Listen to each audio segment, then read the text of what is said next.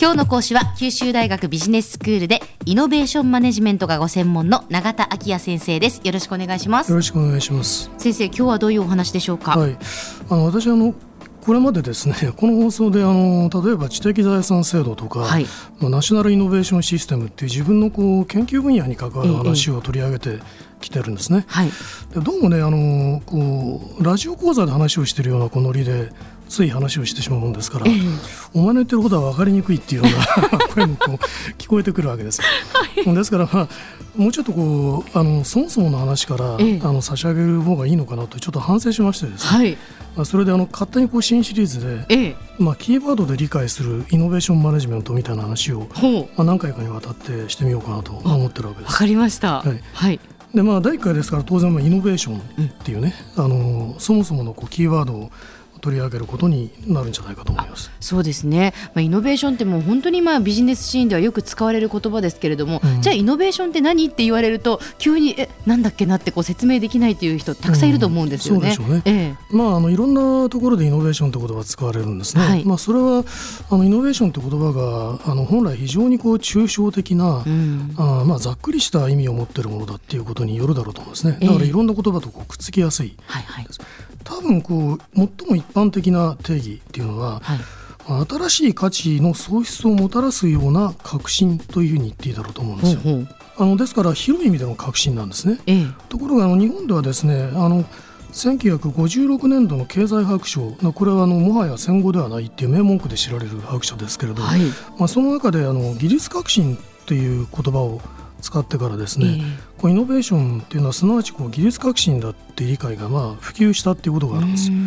まあ、いい訳し方だと思うんですけれどもともとのイノベーションっていうのは、うん。まあ、技術的な革新だけではないもっと広い意味を持ってるんですね、うん、本来はそういうことなんですね、えー、一般的なその革新っていうことなんですね。そうですね、えー、えー、このことをちょっとお話しするためにですねもともとこのイノベーションという言葉を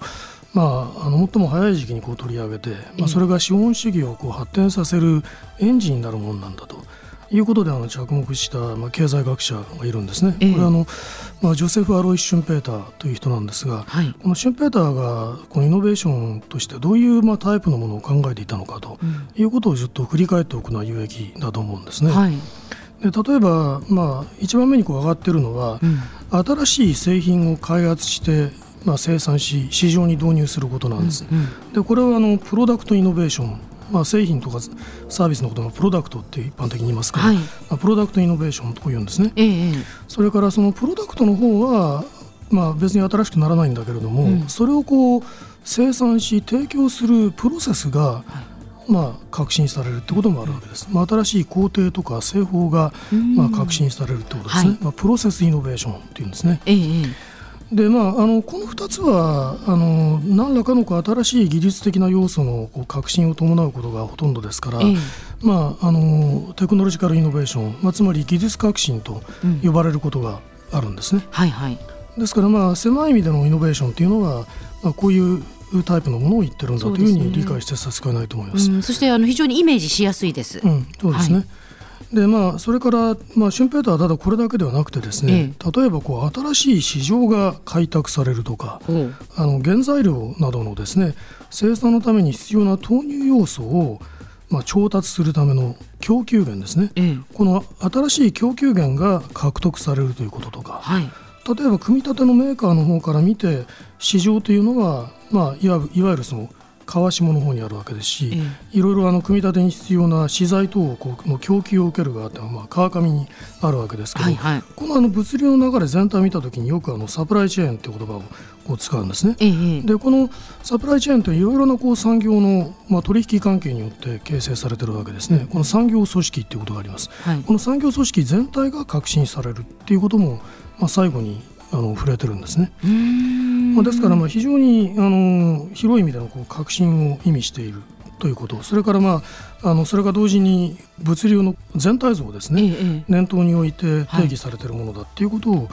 ちょっと最初に申し上げておこうかなと思っていたわけです。そうですね。本当にあの広い意味でこう革新、その新新しい市場を開拓したり、その原材料のようなその新たな供給源の獲得、こういうものもそのイノベーションの中に含まれるっていうふうに、ね、あのシュンペーターが言ったということですね。はいはいそういうことになりますね。えー、でまあところでそういうイノベーションの例として何をこう小浜さんだったら思い浮かべられますかね。そうですね。まあやっぱりイメージしやすいのはそのやっぱり技術革新っていうことなので、うんうんそでね、それがこう登場したことによって何かこう画期的に変わったっていう、ええ、やっぱりインターネットとかはパッと思い浮かぶわけですけど、ねはいえ。ー、まあインターネットっていうのはすごく放送局の仕事のねスタイルも大きく変えたでしょうから、うん。ね、まあ小浜さんたちにとって身近なイノベーションと言ってい。いかもしれませんね。はい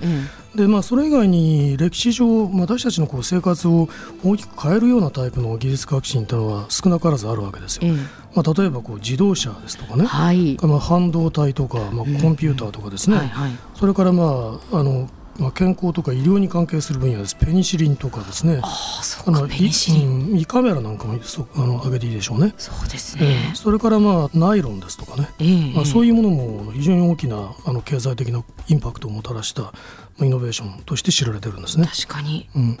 ただまああのこういう私たちの生活とかですね、あの働き方に非常に大きな変化をもたらした事例だけが、まあ、イノベーションと呼ばれているわけでもないんですね。はい、まあ、例えばあの社会的なインパクトはそんなに大きくないけれども、うん、まあ、企業が自社にとって新しい製品を、まあ、市場に導入したという場合も定期的にはまあイノベーションという範疇に含まれているんですね。それからちょっとあの付け加えておきたいのは、ええ、あのまあ、イノベーションっていうのは新しい価値の創出をもたらす革新ですよって非常にこう一般的な定義を言いました、はい、でこれ一般的で分かりやすいだろうと思いますけれど、うん、この新しい価値の創出をもたらすっていうことはとても重要な意味だと思うんですよ。うん、でそれは何がイノベーションではないのかっていうことをね、はい、理解する上でのキーワードだと思います。つまり例えば新しい犯罪の手口なんてのもね、まあ、いわばもう革新ではあるかもしれないんですよ。はい、だけどそれは、まあ、あの公の秩序とか、うん、まあ、善良な風俗っていうのは明らかにこう既存するものですから、うん、新しい価値の創出とはおよそ無縁なわけですね。なるほど、うん、ですからそういうものはいくら新しくてもイノベーションとは呼ばないというふうに理解しておいた方がいいだろうと思います。はいでは先生今日のまとめをお願いします。はい。まあイノベーションについてお話してきました。最後に申し上げたように新しい価値の創出をもたらす革新を意味するものだということをあのまとめにしておきたいと思います。今日の講師は九州大学ビジネススクールでイノベーションマネジメントがご専門の永田昭也先生でした。どうもありがとうございました。ありがとうございました